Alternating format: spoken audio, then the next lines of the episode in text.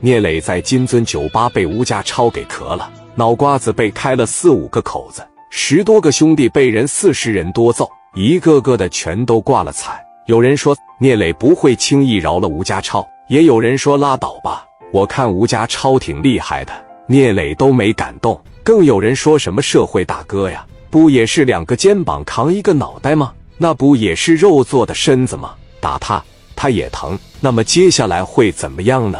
吴家超指着聂磊说：“给我他老实点，给我低调点啊！我给你点脸了。”聂磊不服气的看着吴家超，吴家超把五莲子一举，再用这种眼神看我，老子敬你酒，敬出错来了。我敬你三个，你回我一个，哪有你这样的？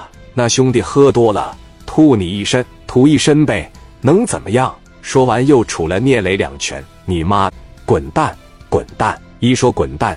聂磊瞅着吴家超，来选个点，报个号。吴家超说：“我就在这附近，我是向阳家具城的老板。”聂磊说：“向阳家具城是吧？我要不一把火点了，我跟你姓。”吴家超轻蔑地说：“你要把我的家具城给烧了，你烧一个试试。进到我的家具城，我肯定不让你出来，滚犊子！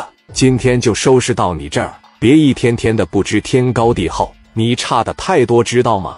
在社会上混，我吃过的盐比你吃过的米都多。吴家超转身又对聂磊手下的兄弟说：“还有你们也是都给我记着点，见着我这帮兄弟都给我低调点。打仗你们真不行，你们真不够手，知道吧？”聂磊说道：“说完了吗？行，你等着我找你吧。”吴家超看着往外走的聂磊说：“滚蛋！”聂磊领着兄弟们出了酒吧，往车上一坐，表情特别的难看。蒋元说。磊哥，先上医院吧。聂磊说：“上什么医院？这点伤不至于上医院。回公司，往公司里边一坐，兄弟们一个个耷拉个蒜茄子的脑袋。有兄弟说：以后我们出去玩，身上必须带着枪，别吵嚷了。向阳家具城，吴家超市吧？”聂磊对蒋元说：“把电话给我。”蒋元问：“打电话过去骂他呀？”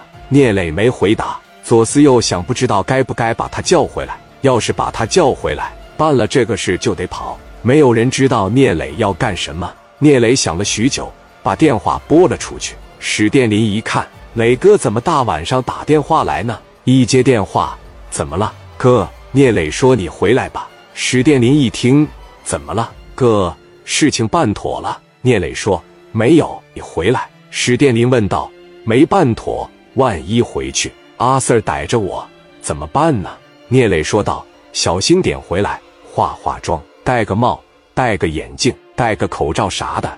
你必须回来一趟，完事以后再走。”史殿林问道：“你怎么了，哥？需要我办什么事儿啊？”聂磊郁闷地说：“让你回来就是办事的。哥今天过生日，挺好的心情，让他们全给我毁了。”史殿林说：“谁呀？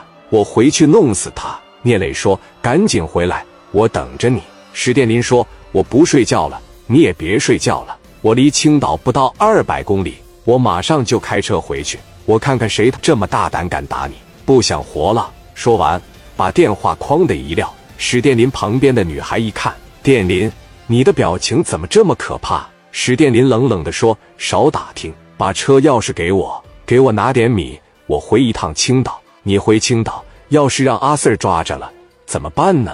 史殿林说：“抓不着。”赶紧的，女孩给史殿林拿了三千米。史殿林从床底下拿出来一个盒子，一展开，正是他打死刘季的那把五莲子。史殿林拿出五莲子，装上花生米，啪的一上膛，一炉火，动作干净利索。整个过程全让旁边的女孩瞅着了。女孩手里拿着几千块钱，我明白了，你跟我说实话，你是不是又回青岛杀人了？史殿林没吱声。女孩说：“你不能去。”你知道吗？史殿林冷冷地说：“我的是你的少管，我真害怕你走了就永远回不来了。”女孩一把抱住史殿林说：“殿林，你要是有个三长两短，我怎么办啊？我不想让你出去杀人。”史殿林说：“我不一定非得杀人呀，我打折他两条腿不也一样吗？你看把你吓的。”去！史殿林把女孩啪的一推开，毅然决然上了车，车门一关，全速赶往青岛了。